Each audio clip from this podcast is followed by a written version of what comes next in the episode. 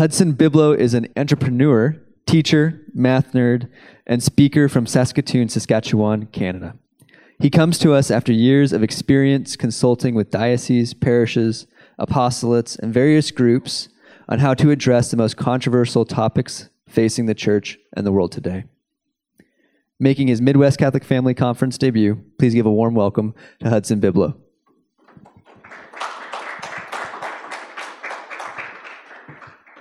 All right, thanks everybody. Uh, you can hear me okay with this temp- temperature, I was going to say. I meant volume. Okay. Uh, first of all, uh, super happy to be here, you guys, and very humbled, and really liking what I'm hearing at the conference so far. What a blessing to have so many speakers, you guys, who are really bringing to light the importance of virtue and good resources, and and almost drawing people to see the intellectual uh, angle of our faith, because sometimes that's missing, you know. And uh, part of, he said math nerd, part of my story of coming home to the Catholic Church actually has to do with mathematics, and that's a story for another time, but, but mathematics is part of how I got here. So, anyway, for this heartfelt topic, uh, probably I should change the slide. There we go. It's called Coming Out Catholic. Haha, little play on words.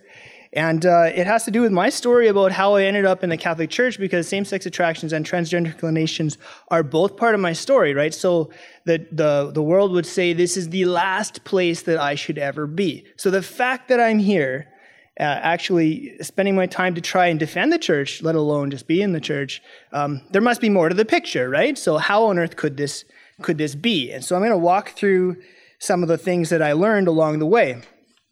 And of course, in what I in what I share in this short little time, obviously couldn't cover everything. And I hope what it is is maybe just sprinkles a seed to like dig a little deeper and um, because there's just so much to cover. So this is just for kind of introductory thing of the major realizations I had along the way. And uh, all glory be to God for everything that comes out that's good out of this here, okay? So, first of all, like I said, I wanted same sex attractions and transgender inclinations were, were both part of my story. And I ended up in the church. And what happened was, is I was basically running around and living my life, which looked like this. And uh, I realized really quickly that uh, it was also empty, just like the other speaker said. You chase and chase and chase, but you're always striving to, to actually uh, satiate the appetite, and it's never satiated. And then one day, I was up north and I encountered a group of wonderful Catholic people who were just trying to live holy lives, regular, normal, holy lives.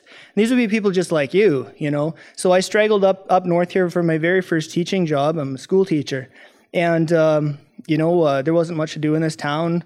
Uh, but there was going to church was an option, and this is where I found these people, and they just uh, they just kind of accepted me where I was, and, and I'm home. So that's the end of the talk. Where's my check? Just kidding. I'm just, I'm just kidding, you guys.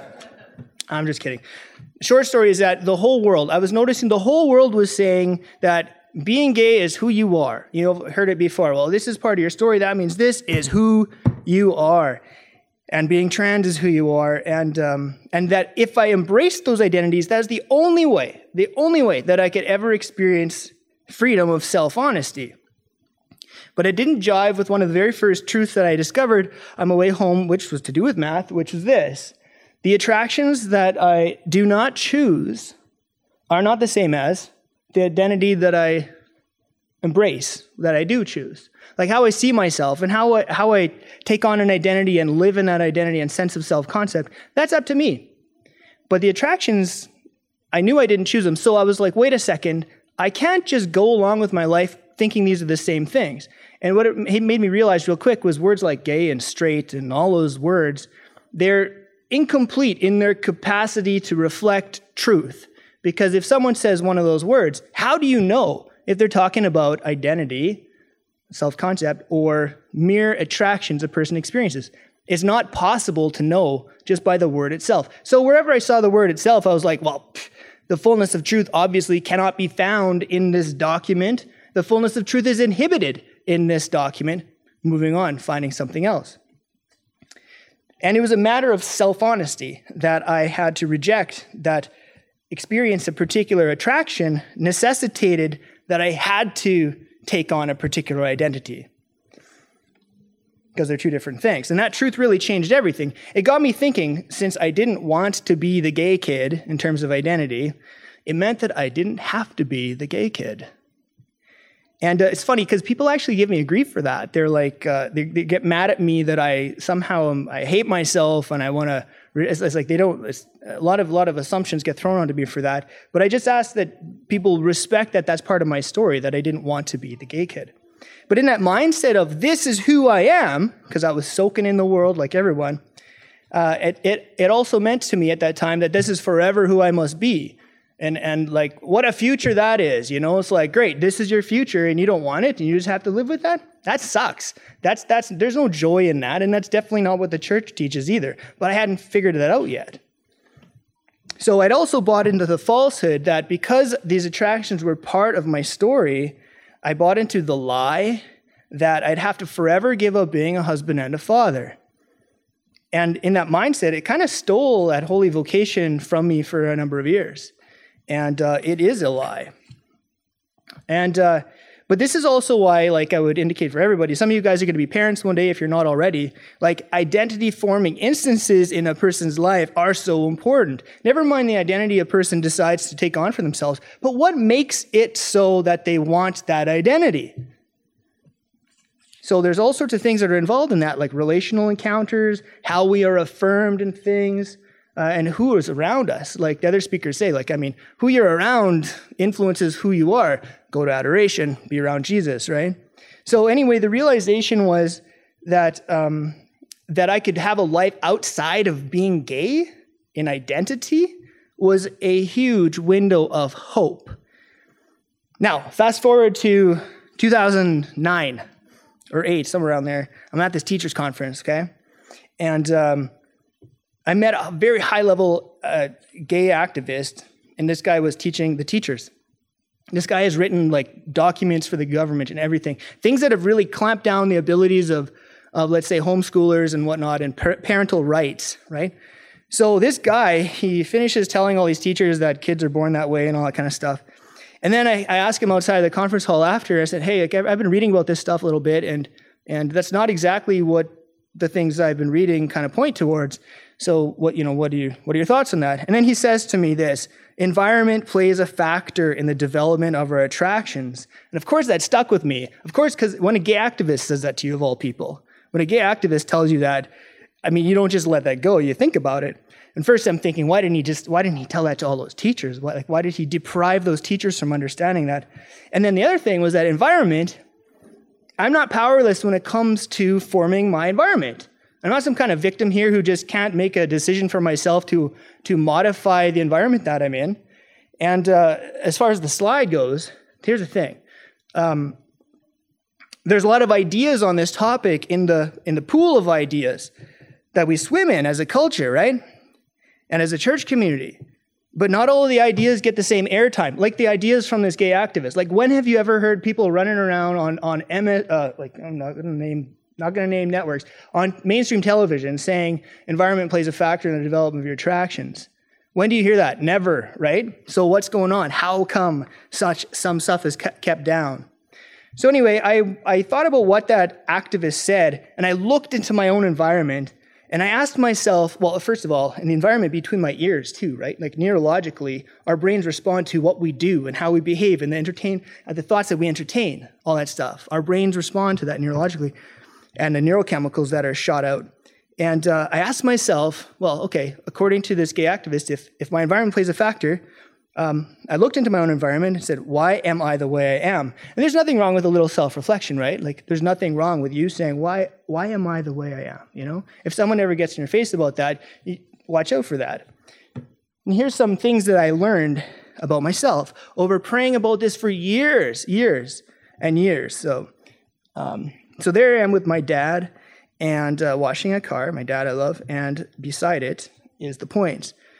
So the first thing in my life, I well, the first of these reflections came up that I learned to be second place. Now I have an awesome family. I, I love my brother. We played together all the time. Well, he's three years older than me, so guess who won everything we, we played, right? So he won naturally, but I kept playing because he was a playmate. But I learned to be second place. I learned that my place was not first, and I learned to be more and more passive because I wanted to play with someone. So I would just continue to play even though I was getting beaten down into a comfort zone of never winning, right? And of course, we did boy things in my eyes, like a lot of sporty things and stuff.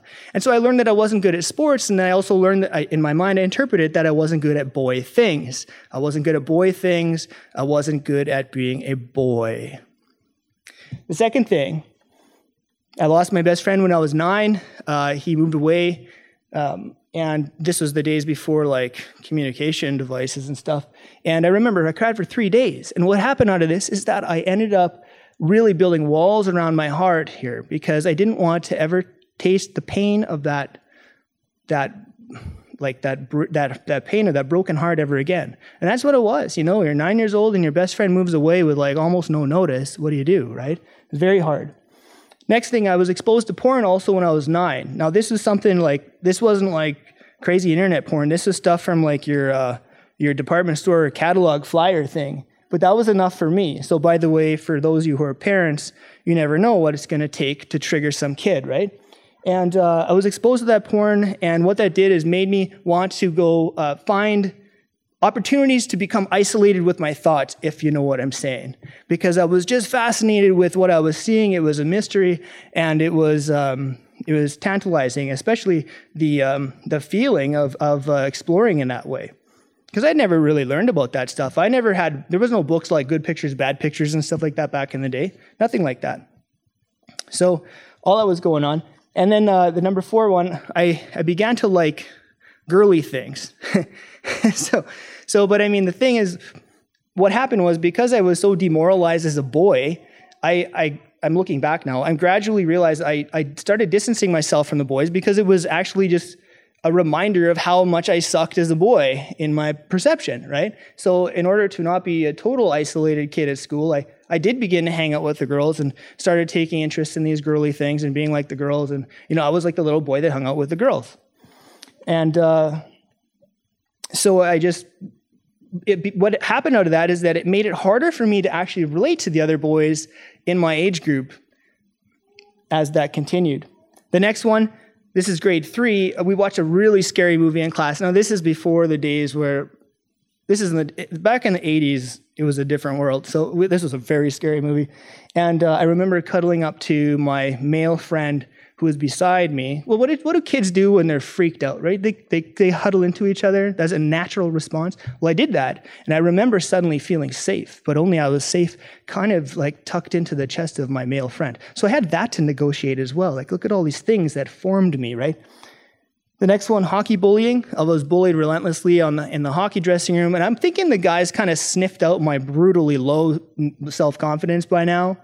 And uh, I mean, there was some good guys, but some guys are real jerks. And I remember thinking to myself one day, it's like, man, if this is what being a guy is all about, like I am, I am totally out. And this is on top of daydreams of wanting to be a girl when I was little, which was really a daydream to escape being boy, because I didn't want to feel like I was not good at something, you know. The last one is Valentine's Day.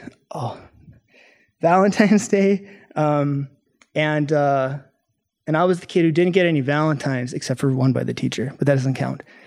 And uh, I remember thinking to myself, I remember where I was when I kind of walked it through my head. It's like, why doesn't anyone want to love me? Right? So, what kind of kid needs to think about that on top of everything? So, I was kind of um, working through all these things on my own.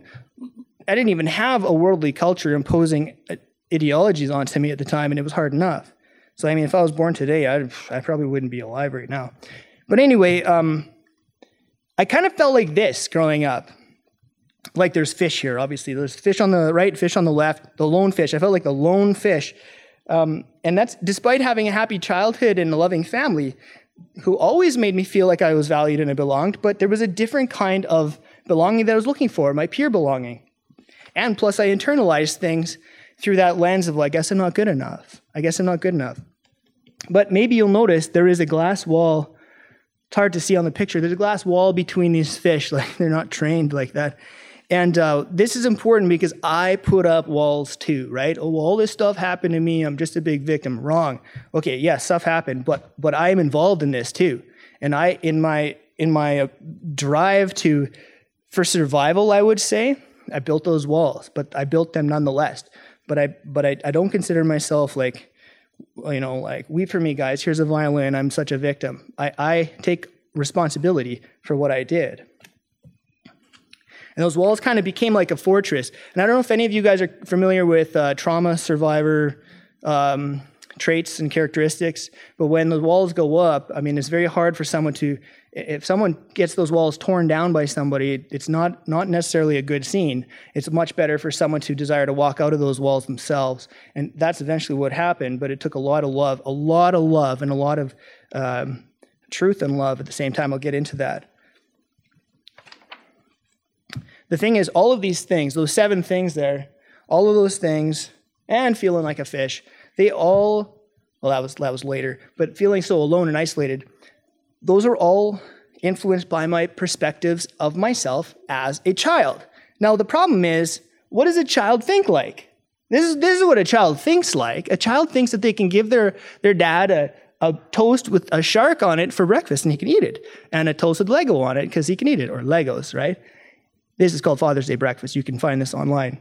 And it's a cute picture, but it's true. The child is offering a gift of food for their dad, but doesn't have a clue about reality, right? Because that's what kids are. They have a lesser developed brain. It's appropriate to their age level, but it is it is still growing. We know that is true.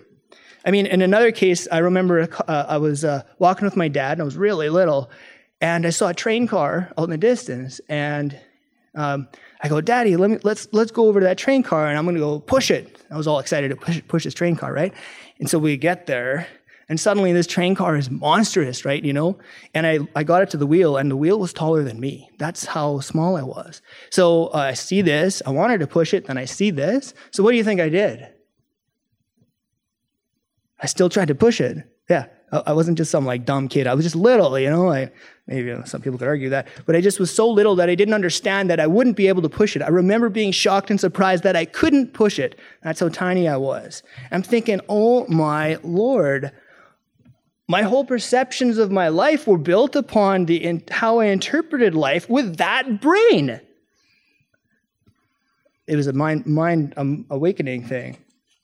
Okay, now and this is supposed to be black on the screen, so nothing malfunctioned here. So over time, I continued to grow with the girls, talking grade one, two, three. And like I said, we become who we hang out with, and I was becoming more and more feminized, uh, more like the girls' mannerisms, passive temperament. I had like the total gay accent, the whole thing. And, uh, and truly, the stuff they were into kind of matched the, my interests and activities because I was I, I stepped away from the competitiveness of boys because I knew I would just get destroyed in that. And what kid likes to get feel like they're destroyed? And it wasn't like this was the fault of anybody, it's just kind of how things turned out. And it felt natural to me because it was the only life I'd ever known. So, of course, you feel natural when it's the only life you've ever known. You don't even know that there's a different way to look at things. And all of this validated me as a person. All this, this girly stuff, like these girly pursuits, and I, I don't know how, how to say that, like my, my endeavors with these females. And uh, what, what I was doing is I was developing a sense of self worth attached to being a girl in my mind. But the real attachment was an, a striving to be not boy. Is that clear? I wasn't trying to. Uh, I see now how it wasn't a matter that I was trying to trying to be a girl as, as much as I, I, I was already hanging out with them, but I was really running from the pain that I tasted from being a boy. So along that road to feminization, I discovered in my teens, I discovered cross dressing. And that actually started as a curiosity. First of all, I was totally insanely addicted to masturbation at this point in time. Yeah, I said the M word. But then it was, a, it was the tightness of the clothes that actually gave me a hug that I so desperately craved because when I would do that, I was in like the lowest of the low looking for the ultimate escape because my heart was breaking so bad from the pain that I could never measure up. It gave me the hug. It was self medicating to escape the traumas that I had encountered, which all distanced me from being a boy. And of course, this is weird because I still wanted to belong with the boys and wanted to be validated as a boy, but yet I was doing this in the secret. And then later, my validation with uh, among the peer group of men actually did come to pass because uh, I began to encounter women in very unchaste ways. So I mean unholy ways. I'll, I'll just very unholy ways and selfish ways. And I was trying to prove to myself that I was straight. I was trying to prove to myself that I was normal, that I belong with this pack. And um, it, it, was a it was a bad scene because I, I, I hurt a lot of women in that process in, in the heart. I'm saying like I would, it was it, there's a real there's a real impact on the person's invisible self in the process of deep intimate sexual encounters which are outside of marriage anyway the first time i came out actually back up a few years i was 11 years old so it was two years after i got hooked on the porn and um, and i was i was bored you know you hear some speakers saying porn is boring right what it is is that you don't get high from the same stuff anymore. And so Larry, I was looking at the same stuff. I wasn't getting high anymore. And so my 11 year old brain was like, man, I guess, I guess I'm gay. I gay. I said that to myself out loud. No one was home. I'm gay. Didn't really know what it meant, but I just paused in that moment. I was like, crap. I don't want to be the gay kid because the gay kid gets terrorized in the dressing room and on the playground. This is the days before you were like a celebrity. The instant you said you were gay, it's totally different now. But w- it wasn't. Um, I kept this all a secret, and I really fear that no one would love me. I'm going to qualify that comment about celebrity. Okay, I spoke off the cuff for a second. We know that times have changed, where uh, let's say someone who is really not feeling comfortable in their own body can take on a new identity and be really celebrated in our culture. We know there's people online with personalities like that, with millions and millions of views and 99% thumbs up and stuff like that. We know that's the case right now, and I don't blame them.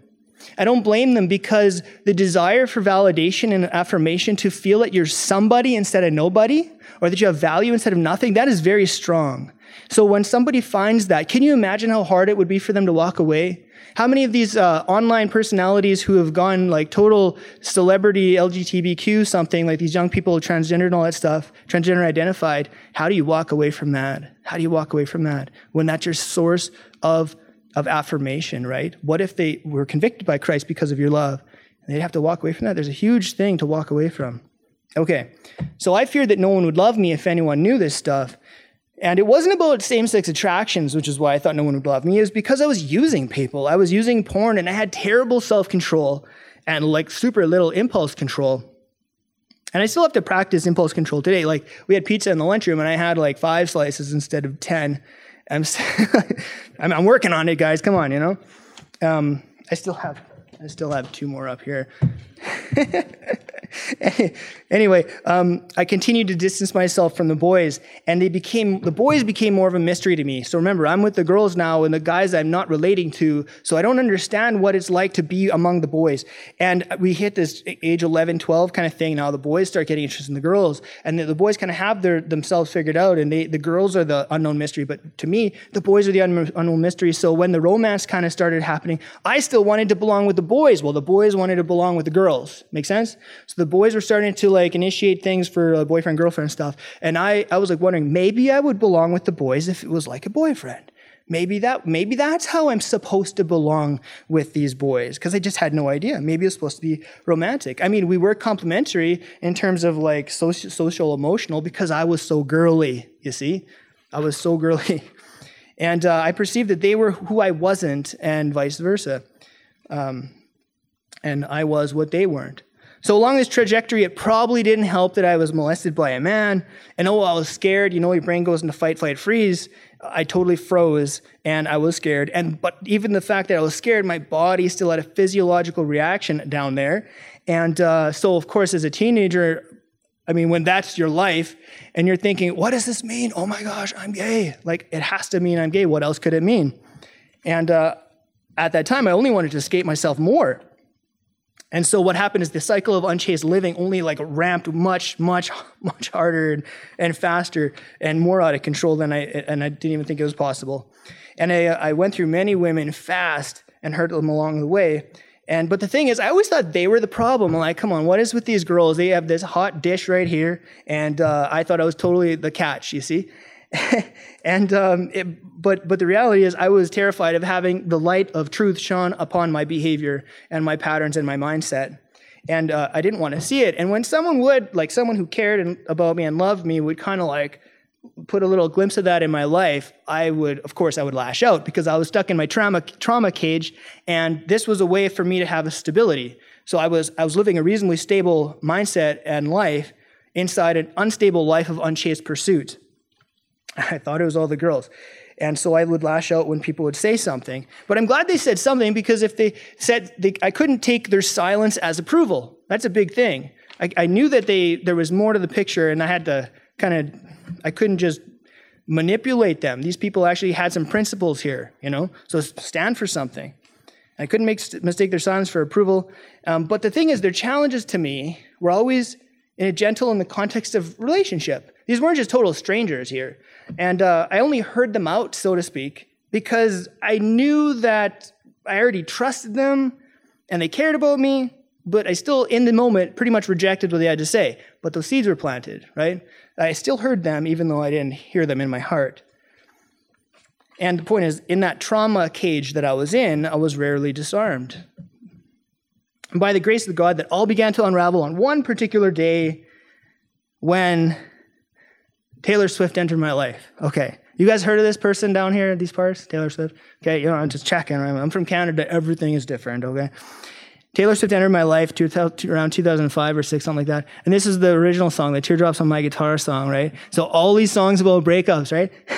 so, and I thought to myself, uh, so well, first of all, my cousin and I were driving in the car and is like, oh, another breakup song. And he, he yells at the radio, Taylor, maybe it's you. Maybe you're the reason for your breakups, right? So we laughed. But inside my heart, I was thinking, maybe hey, with these breakups, maybe it's me. Maybe all these things are happening because of me. It was the very first time that I looked inward at to see maybe there's something I had to fix, you know, or to to heal from. And, uh, and I realized I was projecting my wounds onto so many other people. I realized that afterwards. Shortly after the Taylor Swift incident, there was uh, Facebook kind of came out. So if you can believe it, there was a time before Facebook. So around 20, uh, around 27 years old now, 2007, and a friend goes to me. Uh, so when Facebook came out, everyone just like added everyone they knew like crazy. So I added like whatever. I had a couple hundred people and stuff, which was big back then. And and somebody says to me, "Hey man, what's the deal?" I was looking at your Facebook friends list, and they're like all women. And I'm thinking, oh, of course, because look who you're talking to here, a big stud, right? And I really was that deluded. And but I was like, wait a second. So I, I went. I, I remember where I was. It was in Grande Prairie, and I went on a computer and I looked. That's a that's a city up north. And I was like, holy smokes, this is true. Most of these people on my Facebook list are women. But I also learned another fact of that is that the only guys that were on my Facebook list, except for one or two, all of them from, were from before the time that I was molested by that man. And I'm like, oh, dang, I think I have some serious trust issues. I mean, that's the long term awakening. I had no idea that I had serious trust issues, but if I couldn't even get close to develop a healthy friendship or, or with, with a man in 10 years, there's something wrong with that. And I was pretty far from the faith, but even at that state, I was like, something is seriously not right with that. And shortly after that, that's not me in the picture, by the way. But shortly after that, this situation here, there was a churchy event, and, uh, and someone like gave me a hug, right? So, you know, people do hugs at things like this, and it's all cool, public, you know, nothing funny like that. And I realized when I was getting hugged that I didn't know how to hug this dude back. I had no idea how to hug a man, aside from my brother and my dad. I had no idea. And it was terrifying. It was terrifying in that moment. And so I realized, okay, not knowing how to hug a man, that's also kind of like God was saying, hey man, how many signs do you need? Whack, whack, whack, you know, to say like, look inside and get some healing, man. And of course, I wasn't even thinking about healing because if you suggest healing to someone who's living inside their trauma, they're going to freak out, right? So that's those are my words today. But I knew something was up. I knew something wasn't healthy. Oh man. Okay. So, oh yeah, what's with, what's with the slide? Why would I just put this random slide in here? Okay, when I got the hug from this guy, this is how I responded. Like more so like this. I was like just totally awkward and uncomfortable, right? Like when you throw a dog on someone's lap who's not a dog person, that's kind of how, how it goes with that. All right. So here's what happened. Short story. These are neurons, okay? So I had learned that I had formed myself in ways due to my behavioral choices which which the gay activist kind of brought to light and because I was impacting my environment. And because of that, there were unintended negative after effects. So let neurologically. So let's think of this phrase, unintended negative after effects. Think of it like this. You want to go play outside in the sunshine today. Your after effect is getting a sunburn. Do you see what I'm saying? You choose to go play. You didn't choose a sunburn, but the sunburn a negative after effect of your other choice. Okay? Negative after effect. There, there, were negative after effects of my choice, just like there was negative after effects of my unchaste pursuits because it became harder for me to bond in healthy relationships with people. And uh, but that that's I never chose to to be weak at bonding. I never chose to damage my bonding mechanisms. I was just choosing to get a, a cheap little high in the moment, right? So I had these negative after effects. But I didn't realize at the time that our brains are formed and unformed by how we use our thoughts and our behavior, how we use our brains. So formed and unformed, formed and unformed.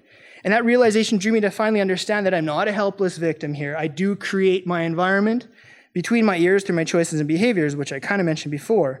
And uh, the, the impact of this, though, like the, the, what this means, though, is that since the biggest organ in our body that governs sexuality is actually our brain, so too do my choices in fact uh, impact facets of my sexuality. You see what I'm saying? My choices impact the environment of my brain. My brain governs sexuality. My choices govern facets of sexuality. And that includes desire. What do we know about desires? The desires that win out in your heart are the desires that you feed right? You might have heard the old adage of like two wolves battling it out in the soul. Eh, which battle? Which wolf wins the battle, right? And the wolf that wins the battle is the wolf that is fed, that you choose to feed, right? And anyone knows if you try to like lay off the fast food for a while, it takes a while. Once you stop feeding that desire, you don't want it anymore. Or cigarettes or something like that. It happens in many ways. That's what desires are. And sexual attractions, romantic attractions, are one subset of appetites, and appetites are desires. It's all connected there. It starts up here in the brain. So I'm not saying people choose their sexual attractions, but I am saying that our choices are not of zero effect. And that's kind of a big thing because people lose their mind when you talk about choice, right? It's funny that I go there. Like people are all like pro-choice, pro-choice in our world, and then they they they they forget to like reveal that our choices still matter in this in this department here. Anyway, I was making choices to run and escape. That's the that's the the, the, the, the punchline. And I was really living in, in fear fear that someone would actually get close enough and find out what I was all about. And uh, I knew that to move past the hurt and brokenness, I'd basically have to face myself. That, that's what came to me over time through the grace of God and through your example. But I'd have to face myself and move out of my safe space. And here's the thing inside my safe space, I never could have grown as a person in the way that I could have, you know? Like, as long as we keep ourselves in these little safe spaces, you remain less better of a man than what you could be, or a woman. You, you remain less of a version of yourself than what you could be. And kind of like, think of this like, like palm trees. Um, now, I don't know if this is fully true, but I read it on the internet, so it must be true. But when, uh, palm trees are strengthened in a hurricane, right? So they, they, get, they have to face this forest, and it actually strengthens the palm tree. And I needed to face my hurricane. I needed to face my storms to actually like become stronger. Anyway, around the time of the dog story, getting the hug, not by a dog, but by this dude, um, I came out to myself a third time. So I came out when I was 11, then when I was molested, and then this third time. And this was like right after a crazy porn bender using stuff that I thought I would never, I would take to the grave. Like I'm talking, yeah, okay, nothing illegal, but I mean stuff like gay porn, transgender porn. Okay, there you go. And uh, I was thinking about like, hey, I really, I can't escape this. I mean, this has to be who I am. And I was looking at like surgery options, just kind of toying with the idea. But I just couldn't run anymore, you know. And uh, again, like I do know today that sexual appetite is also influenced by pornog- pornography, right? Because I mean, you get bored of things, like I mentioned, then you start looking at something else. Um, so that was in the pack in the mix as well. But so my sexual um, appetites were kind of all over the place, but it all rooted in lust. But I remember saying, "This is who I am," and then I entered that serious pit of despair, and it was horrible. And of course, not to mention the fear of telling my family.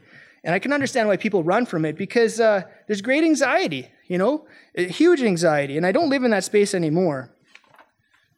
So I just want to shift gears really quick Oh, that's a message from my dad, by the way, before one of my talks. How awesome is that? You can do it. So proud of you. I got an awesome dad. So I just want to shift gears for a second. Car pun. So here I am with my grandpa and this wicked 20 foot car. Okay. Now, this just has to do with some language here. So this car, what do you, what do you have in front of you? A red car? We'll call it red. Or is do you have a 1975 Ford LTD V8 400 two-door pillared hardtop? Okay, that's the technical name of this car. Okay, so red car or that car? And the answer is, well, it depends. It depends how how where someone is in their understanding of car. Right? You take someone who knows nothing about cars, you can call it a red car, and maybe over time you can teach them what this car really is. True? The question is would you willfully prevent someone from ever understanding that this is not just a red car? Would you get in the way of someone understanding that this is actually more than red car? Would you make it your life's mission to say, no, no, no, red car, it is red car and nothing more? Would you do that? Of course, people say no. Then I, my, my, the counterpoint is like, or the, the continuation is like, well, why do people do that with gay? Why do people say, well, gay, gay, gay is who you are, and that's it, and that's how they, they'll never find out something else more that maybe you're a person first a person who experiences a particular attraction in this time and place. But people don't want to go there. They want to keep you at red car. They want to keep people at red car. And when you when you raise someone in the idea that they're red car, guess what? They don't have the awareness to choose something else other than red car. Because you, we, not you, I'm not accusing you. We, our culture, doesn't give them the opportunity to see this topic with a lens of more complete language we deprive, our culture totally deprives people from, from the ability to break out of that small, little, minimizing, incomplete description of themselves. And that's an unclarified type of language. And it kind of is like this. These are, these are super cool. They're in, in, in Japan, you get these square watermelons. It's like this. These square watermelons, are you videoing?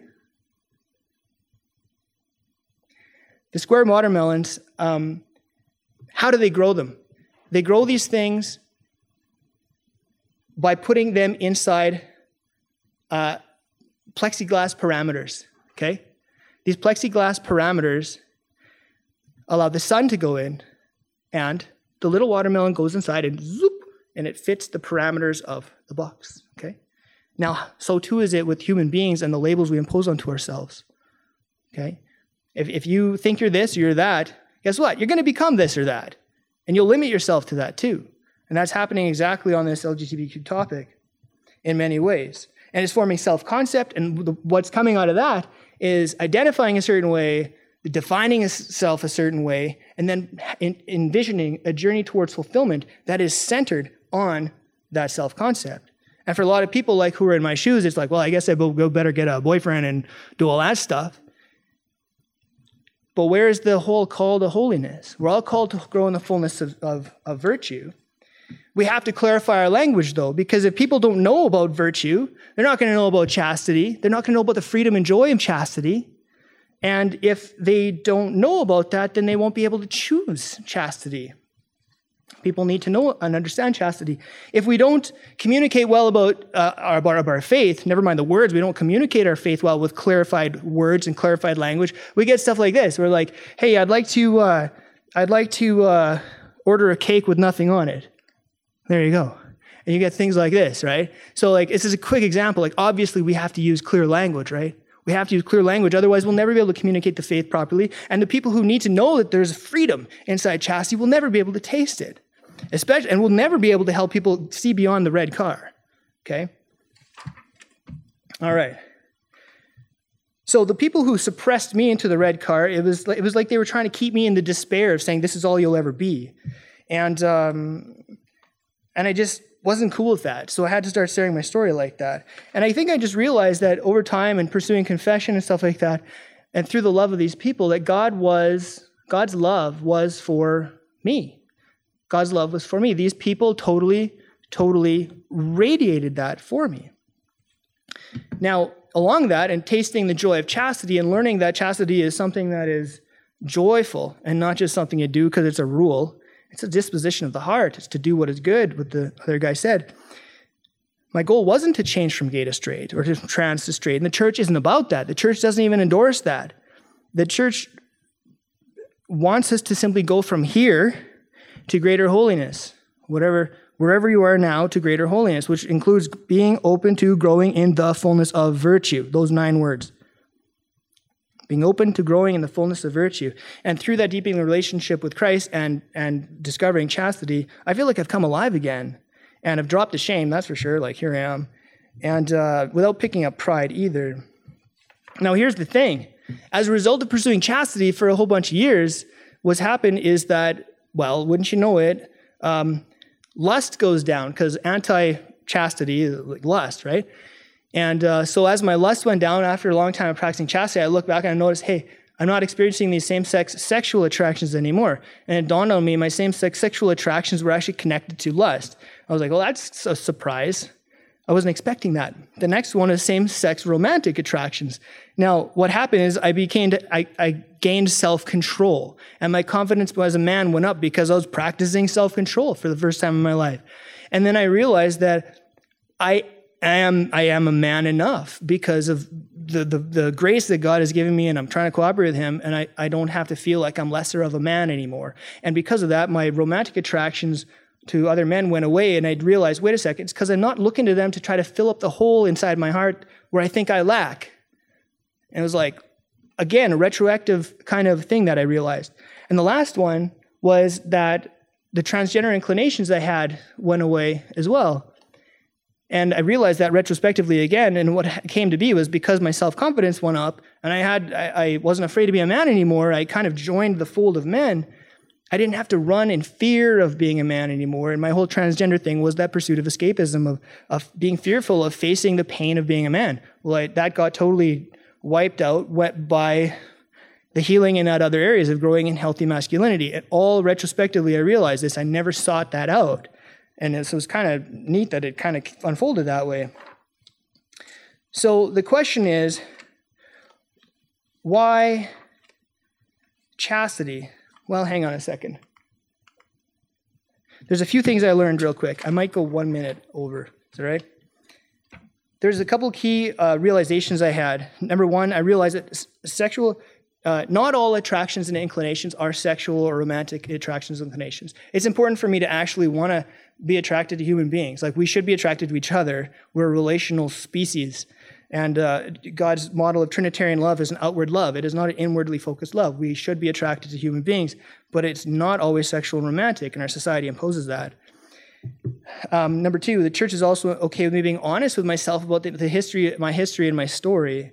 And um, yeah, wanting to be close to somebody of the same sex, that might indicate friendship. It might not indicate romance. Um, we should have those intimate, close friends. And the other thing, I learned that the, the, the whole attraction to the feminine for me was, you know, my activities and my interests were connected to the, the girls, but that was all uh, that has no bearing on my skeleton, on whether I'm male or female. And I think I've got, there we go, this guy here.